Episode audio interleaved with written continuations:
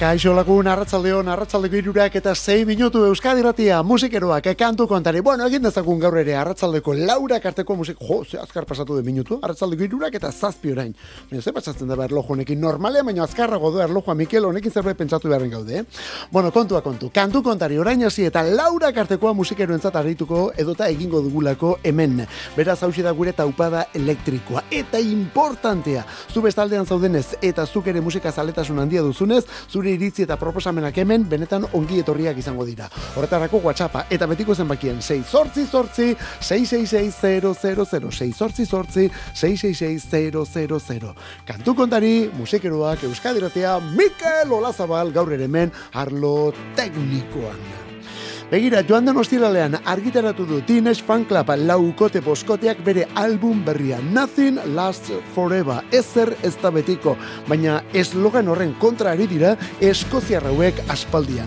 Beti ez maila berean, egi esen behar baldin bada, oh, baina oraingoan karea tokatzen da, eh? zen nolako diskoa lan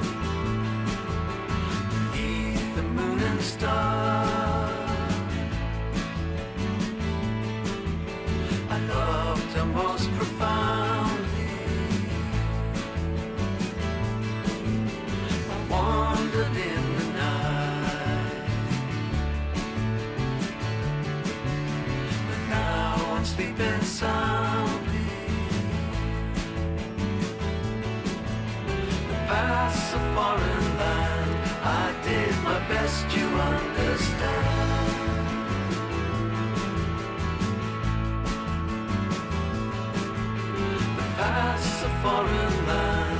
I did my best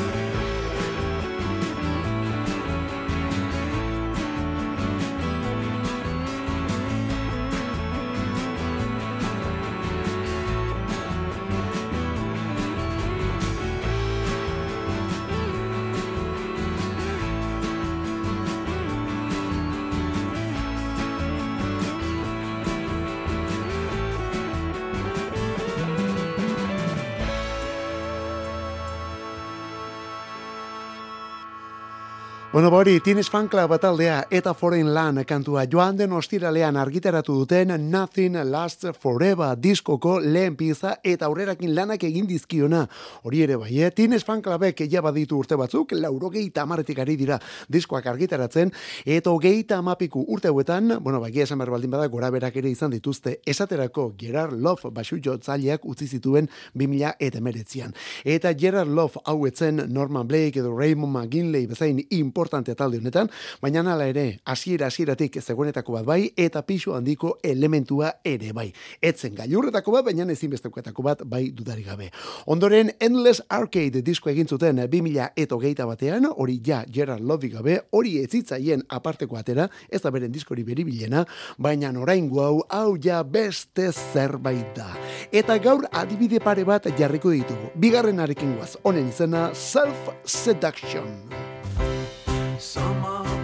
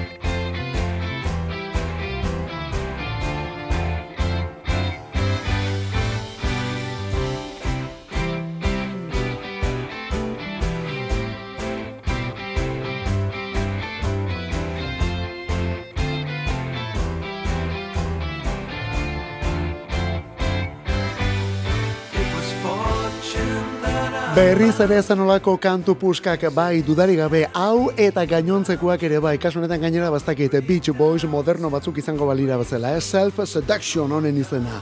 Teenage Fan Club Eskoziarrak laukote boskote aurkezten ari gara 2008an orduan Gerard Love galdu zutelako. Eta gaur egun bada ordezkaririk bajuan baina tira ez gainera bakarrik diskoa grabatzerakoan baita zuzenekoetan ere baina tira Gerard Love benetan importantea zen.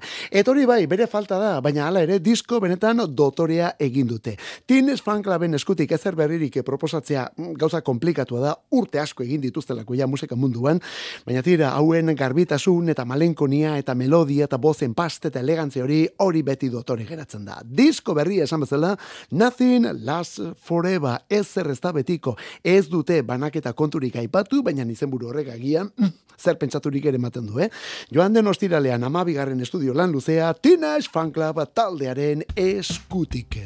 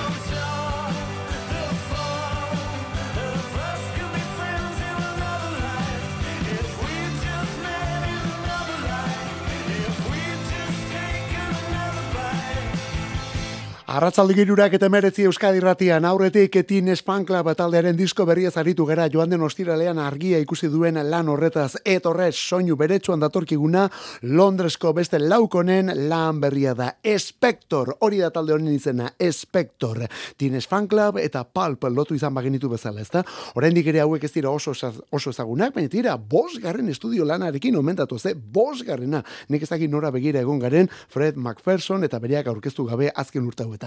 Laukotea da Spector, irumutil eta neskabat. Eta esan bazela, Fred McPherson, taldeko kantari eta liderra. Another Life kantonekin iragarri dutena, aurten azaroaren hogei lauan jasoko dugun diskoa da. Here Come the Early Nights, izeneko albuna. Here Come the Early Nights. Bueno, egia da oraindik ere azaroaren hogei laurako zertxo bai falta da, metira, onelako kantuekin, seguru, bidea errazago egiten zaigula. Ze ondo Spector taldearen izena bestia berriz, Another Life.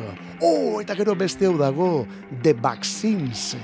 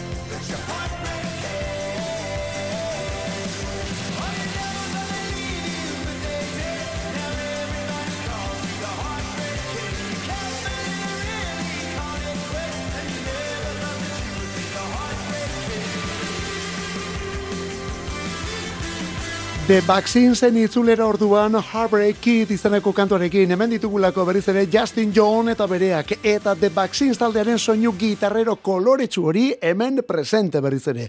Rock klasizista egiten omen dute, ola klasiko ukitukoa, irurogeikoa bezala New Wave garaikoa, baina tira, beti ingeles hauen galbaetik pasatu da orduan. The Vaccines hori taldearen izena, 2000 eta maikatik ari dira musika egiten, bost album dituzte, etorain zeigarrena iragarri dute, ba omen dator. Bueno, ba, omen dator. Prestatu gaitezen. Zelenago azaroaren hogeita lau oraindik ere urruntxa marrikusten baldin bagenuen, hauena urtarrilaren amabian jasoko dukulako. Urtarrilaren amabian, datorren urteko, urtarrilaren amabian, datorren urteko lehen diskoetako bat izango menda, Pick Up Full of Pink Carnations izenekua. Pick Up Full of Pink Carnations. Askotan gertatzen zaigu kantuen letrak eta entzuten ditugunean agian letrak ez ulertzearena, ez da? Bueno, ba, ingelesei ere gauza bera gertatzen zaie, beraz, ba, gure ere, komprenitzekoa izango da. Gaizki ulertu horietako batetik omen datorreta diskonen izenburua. Hain zuzen ere, American Pie kantuaren letra gaizki ulertzetik, berak hau ulertzen omen zuen, eta horretxegatik azkenean izenburu hau diskoari. Pick up full of carnations izenekoa. Esan bezala, amar kantu etorriko dira, hemen dituko berriz ere, bueno, kasu honetan gainera Freddy Cowan, gitarrista original, eta talde honetan hain importante izan den partaide hori gabe, baina berriz ere, bueltan, The Vaccines talde kubaka. Kantu kontari, musikarik ez dadila falta Euskadi erratiko arratsaldeetan. Ordubeteko saioa proposatzen dizugu astelenetik ostiralera, iruretan hasi eta laura karte. Eta gero, edozein momentutan podcastetan berreskuratzeko aukera.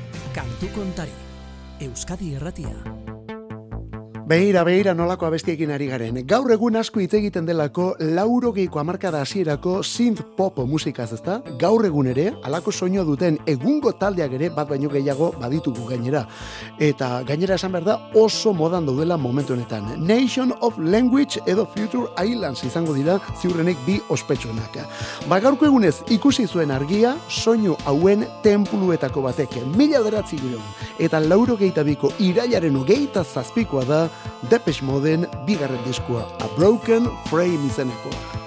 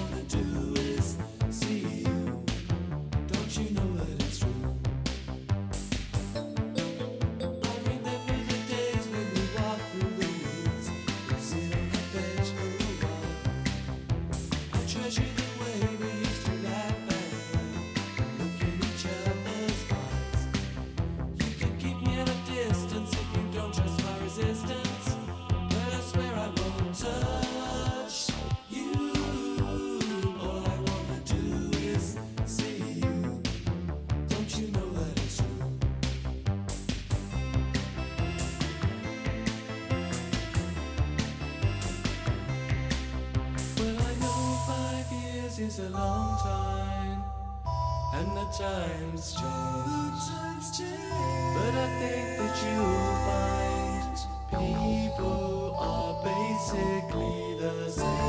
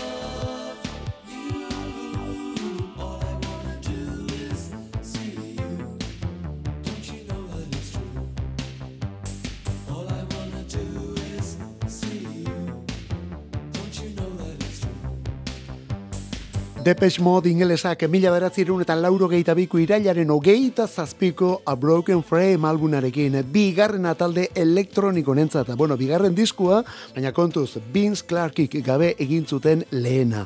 Martin Gorren kantua komendira eta diskonetan datozenak. Beraz hemen lidergo aldaketa dukagu, lehen bizi Vince Clark eta ja diskonetan Martin Gore, eta honekin gerora Depeche Mode izango zenaren zimenduak jartzi ere bai. Diskonetan jarri zirelako Depeche Mode soinu soinuaren zimenduak. Azala benetan zoragarria da, eh? Ez agian batorren, barruan datorrena ongien deskribatzen duena, baina bueno, margo itxura duen argazki deigarria. Argazkia da, naiz eta margo itxura duen. Emakume baserritar bat ikusten da bertan, gari edo zereal zelaian, igitaia eskuan duela, eta egun bat lainotxu ilun horietako batean. Abesti garrantzitsuak, ba baino gehiago diskonetan, See You mundiala esate baterako, Living Silence ere bai, edo The Meaning of Love esate baterako. Depeche Mode soinuaren lehen diskoa orduan, ez hori bekarrik pop edota synth pop deitu den ikurretako bat ere bai, gaurko egunez lauro geitabian. Lauro geitabian gaurko egunez. Eta handik bi urtera, Alemanian... Alfabil irukotea, lehen diskoa berriz beste hauentzat, eta talde honen arrakastarik handienak jaso zituen kantu bilduma. Forever John, betirako gazte. Marian Gold eta bere mutilak dira. Bueno, Marian horrela esan da emakumea dirudi, baina kasu honetan Marian Gold gizonezkoa da. Beraz, hiru mutil genituen talde honetan, eh? Alfabil iruko elektronikoa duela ia berrogei urte onelakoa bestiekin.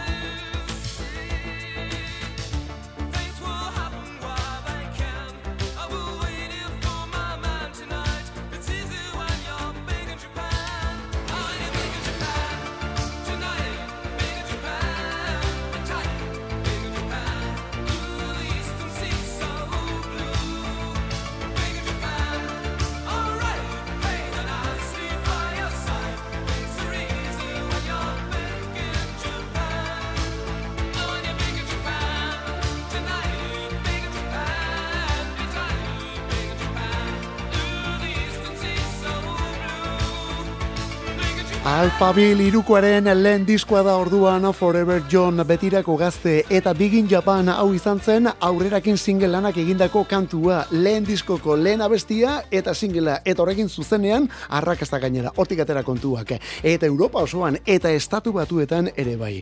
Elektronikaren lurraldea zen ja ordurako Alemania. Lauro gehieta laurako bueno, bueno, dudari gabe Alemania elektronikan bueno, ba, bere arrasto utzitako herrialdea zen. Eta berriz ere dianaren erdi erdian eman zuen Munster iriko irukoneke. Diskoa gaurkoa, lauro geita lauko irailaren ogeita zazpikua. Baina gauza nola diren, Bigin Japan hau aurreko urtarrilean egin zuten single. Beraz, diskoa irailan iritsi zen, baina aurreko urtarrilean egintzen single abesti hau. Oraindik ere diskoko gainontzeko kantuak idatzi gabe zituztenean alegia. Honen harrera eta arrakastak ekarri omentzuen gero talde honek norabide hau aukeratzea. Beraz honen arrakasta ikusita, bueno, hemendik egin behar du aurrera, ezta? Gaur hogeit emeretzi Forever John diskuak esan barik ere ez dago, album berekoa da izenburu bera duen kantu ere, Forever John, balada ezaguna, duela urte batzuk esate baterako, Billion eta bere zenarra den Jay-Z moldatutako balada alegia. Alfa Bill, lauro gehieta lauan, Big in Japan, izeneko kantuarekin eta diskua Forever John. Eta lakuetatik orain onelakoak, Nation of Language.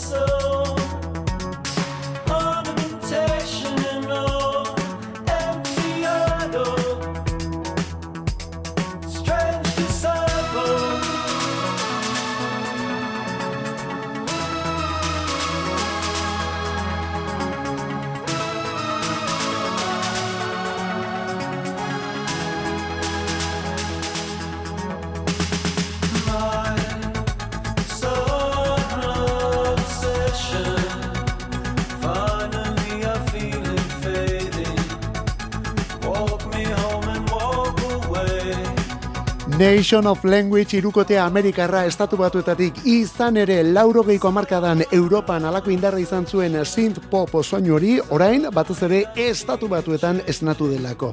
Eta korronte berri honen mutur eta gailurretako bada Brooklyn, New Yorkeko irukote hau. Honen izena Nation of Language. Bi mutil eta neskaba eta talde honetan. Ian Richard Devenue hori da taldeko kantari nagusi eta liderra. Eta hauek begira zenola diren gauzak, eh? sinte zaharrak erabiltzen ditu dituzte. Bueno, egungo teknologiak ematen dituen aukerak ez dituzte alde batera uzten, plugin eta bestelakoak ere bai. Baina horri uko egin gabe, nahiago dituzte, ba hori, sintezar, fairlight eta horrelako trasteak. Disko berria, musika eta soinu hauek gustoko baldin baituztu, benetan gomendagarria. Strange Distipol bere izenburua. Strange Distipol. Azala mundiala eta edukia, ba entzuten duzun bezalako, eh? Honen izena Soul Obsession. Nation of Language, taldearen izena Nation of Language disko berria Strange Disciple duela aste pare bat argia ikusi duen kantu bilduma. Oh. Eta gaurkoz soinu hauei errematea emateko gaur hogei tamar urte bete dituen diskoa ere bai. Pet Shop Boys ingelesak Very diskoaren izenburua. Lauro geita amairuko irailaren hogeita zazpiko kantu bilduma. Bos garren estudio lana eta taldea mm, armairutik atera zuen ere bai. Ordura arte zurrumurrua zena, tenan berak baiestatu zuelako disko honekin. Eta honelako kantuen bersioekin batez ere. Village People, Go West, Pet Shop Boys bilakatuta.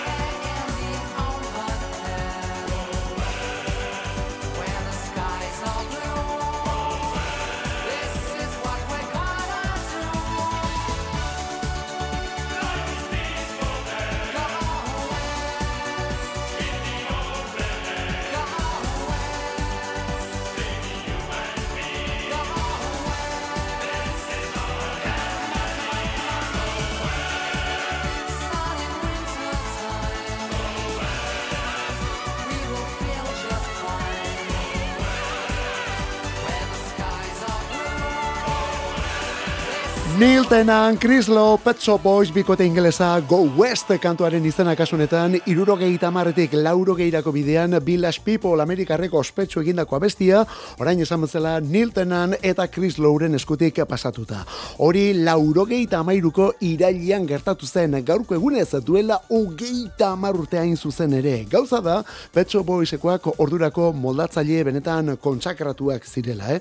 Always on my mind egina zutelako, aurreko diskoan sartu zuten esate baterako Where the Streets Have No Name eta Can't Take My of Youren arteko masapura ere bai, zein baino zein ederragoak, metira Go West honekin ahoak ere itxi zituzten. Honekin ahoak itxi zituzten. Zurrumurruak mututu azken batean. Beraiek, beraiek pauso emanda atera zirelako armairutik. Eta hori duela hogei tamar urte gertatu zen. Diskoaren azala eta zedearen kutsa ere, bueno ba, kasunetan, deigarria egin zuten ezberdina behintzate, oiko plastiko merke eta transparente hori laranja koloreko erliebedun azal batez badatu zutelako edo erliebedun azala bilakatu zutelako.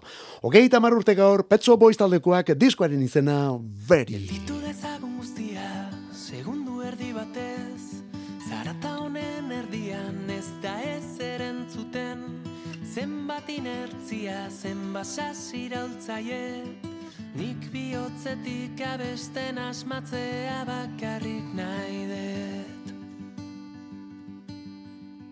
Hortzimugak begietan, horruako gau baten, gure drama guztiak ez ziren horren beste, abiadura bizian goazun erikune, nire kantu guztiak zuren eurrira sorturik daude.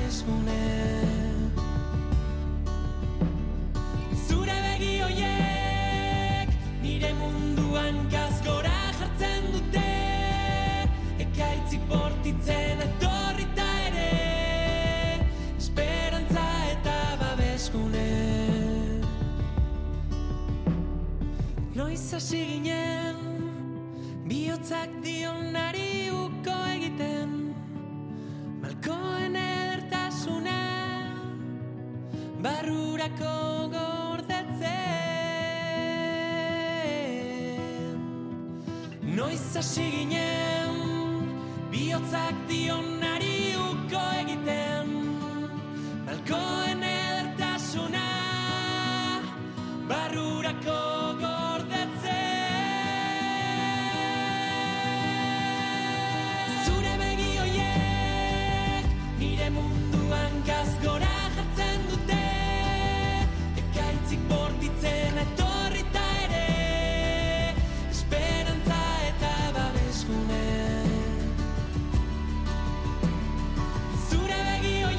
Azken hil hauetan, azken hil eta aste hauetan erakusten, bueno, batez ere zuzenekoetan erakusten aritu diren kantua orain single eta videoklip egin du Bulego irukoteak. Bulego azkoitiarrak direlako hauek, zure begi horiek kantuaren izena, zure begi horiek. Tomas Lizarazu berak argitzen du gainera kasu honetan, eh? egun komplikatu baten ondoren, bere alabaren begiradak, bere alaba txikiaren begiradak, ekarri omentzizkion abestionen musika eta hitzak, zure begi horiek alegia. Bulego gure talderik komertzial eta arrakastatsuenetako bat bada, zalantzarik gabe, eta hori ez da beti lortzen, eh? Gauza bada komertziala izatea eta beste bat arrakasta lortzea. Ba, bietan asmatu du Lizarazu eta bere mutileko osatutako bandonek, gaur egun irukoak.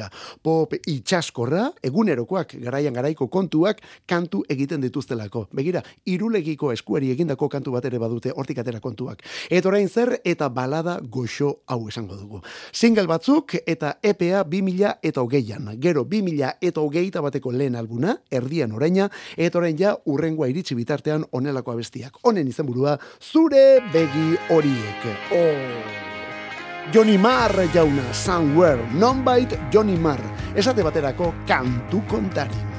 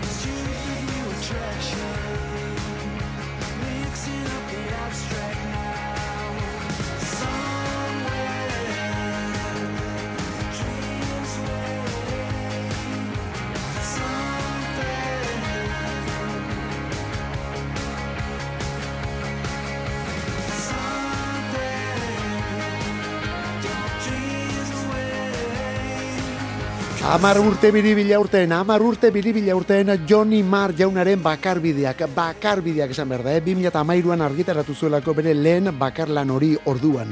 Ze aurretik tipo, bueno, ezaguna genuen, batetik elektronik taldean ibiltzagaitik, elektronik hortan gainera, Petso Boys taldeko Neil Tennantekin batera. Baina horren aurretik, hori baino lehenago, lauro geiko amarkadaren hasiera hartan, The Smiths taldean erbai Morriseirekin batera. Eta The Smithsen zenolako gitarrak asmatu zituen Johnny Marreke. The Smithsen arrakastaren eta soinuaren eunetik, eh, bueno, portzentai haundi bat, portzentaje haundi bat, mutilonen eskuetan dagoelako, eta mutilonen musika doaietan ere bai. Johnny Marr. Esan bezala, 2008tik bakarlari dabil, eta bakarlan urte hauetan egindako kanturik handienak bilduko ditu disko berrian. Spirit Power, The Best of Johnny Marr izeneko disko hortan. Spirit Power, The Best of Johnny Marr. Diskoan kantu ezaguna datoz, baina bi abesti berri. Horietako bat hemen erakutsi duen Somewhere, eta oraindik ezagutzen ez dugun The Answer izenekoa bestea. Ziurrenik disko atera aurretik, ze disko bere azaroan iri- iritsiko da, bori disko atera aurretik hori ere single egingo du. Joni Mar, Euskadi Ratian, kantu kontari, eta Black Pumas bikotea ere bai. Mrs. Postman kantuarekin. Bueno, gauza jakina zen hauek aurten urrian bigarren diskoa erakutsi behar dutela, Texasko bikotea da Black Pumas, bigarren diskoa aurten urrian, eta horren aurrerakinetako bat hause Mrs. Postman, taldea Black Pumas.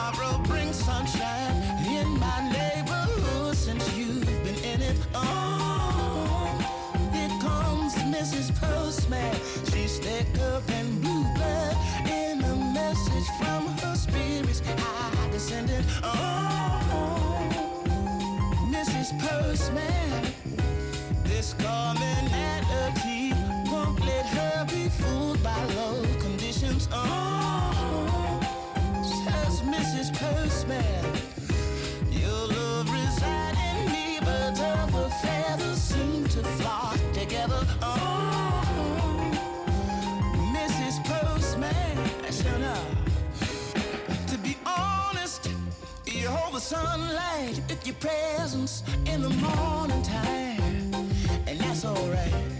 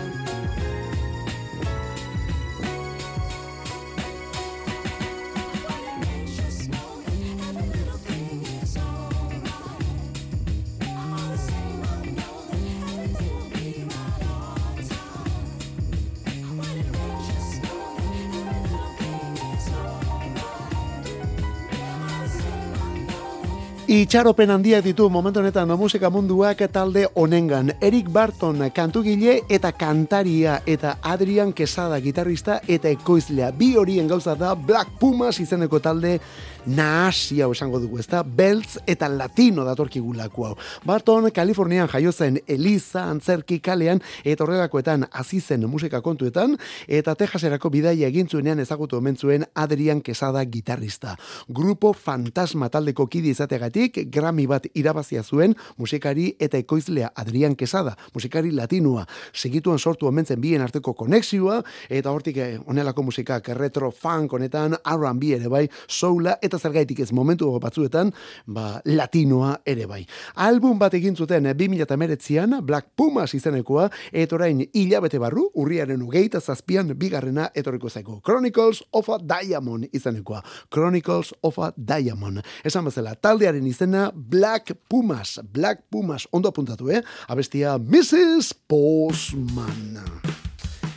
Eta abi bilabona gipuzkoatik bikotea bata gitarra eta boza beste berriz bateria eta koruak. Oinatzak kantua abiren berriena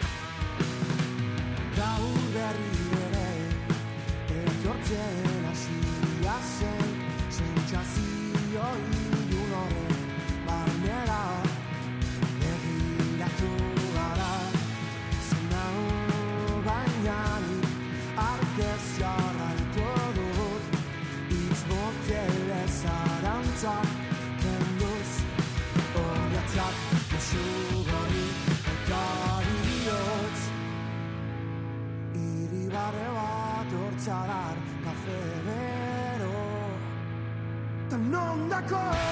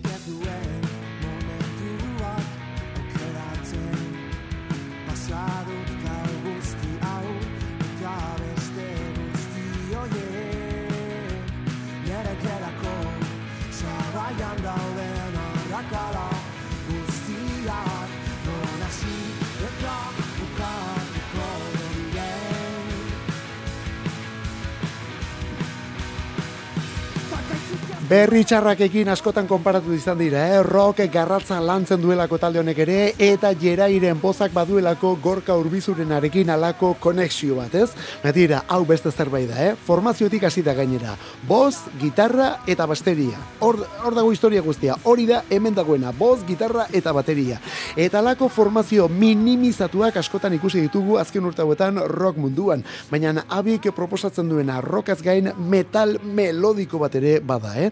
Bost urteko ibilbidea azpimarratu nahi dute, aurten udazkenean jasoko dugun disko berriarekin, eta disko hori ja beraientzat irugarrena izango da. Bueno, irugarren albuna ze EP batzuk eta single batzuk ere badituzte, eta elkarlanak ere bai. Momentuko Euskal Rokean beren lekua egiten, abi bikotea gipuzkoatik bilabonatik. Eta rokean ibilbidea aspaldi eginda beste lau hauek. Leiotikan, leiotikan, abesti berria, izaeraren erreka.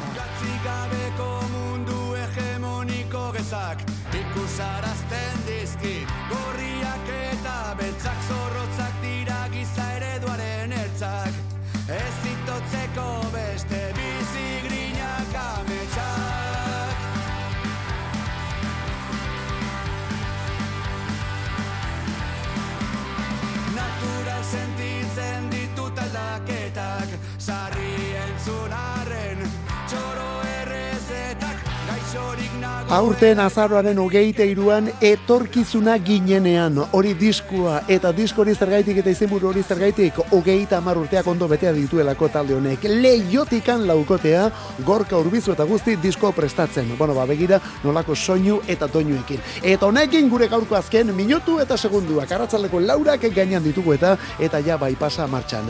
Mikel Olazabaleta biok kantu kontari musikeroak Euskadi irratia.